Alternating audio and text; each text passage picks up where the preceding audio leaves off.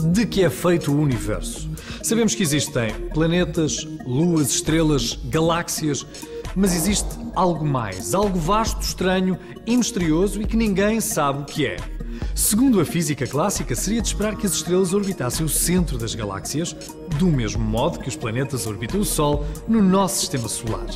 Ou seja, os planetas mais perto do Sol com velocidades superiores às dos planetas mais afastados. Mas tal não acontece. Para isto fazer sentido, deve haver algo que não vemos e que faz a galáxia comportar-se deste modo. Os astrónomos chamaram-lhe matéria negra ou escura.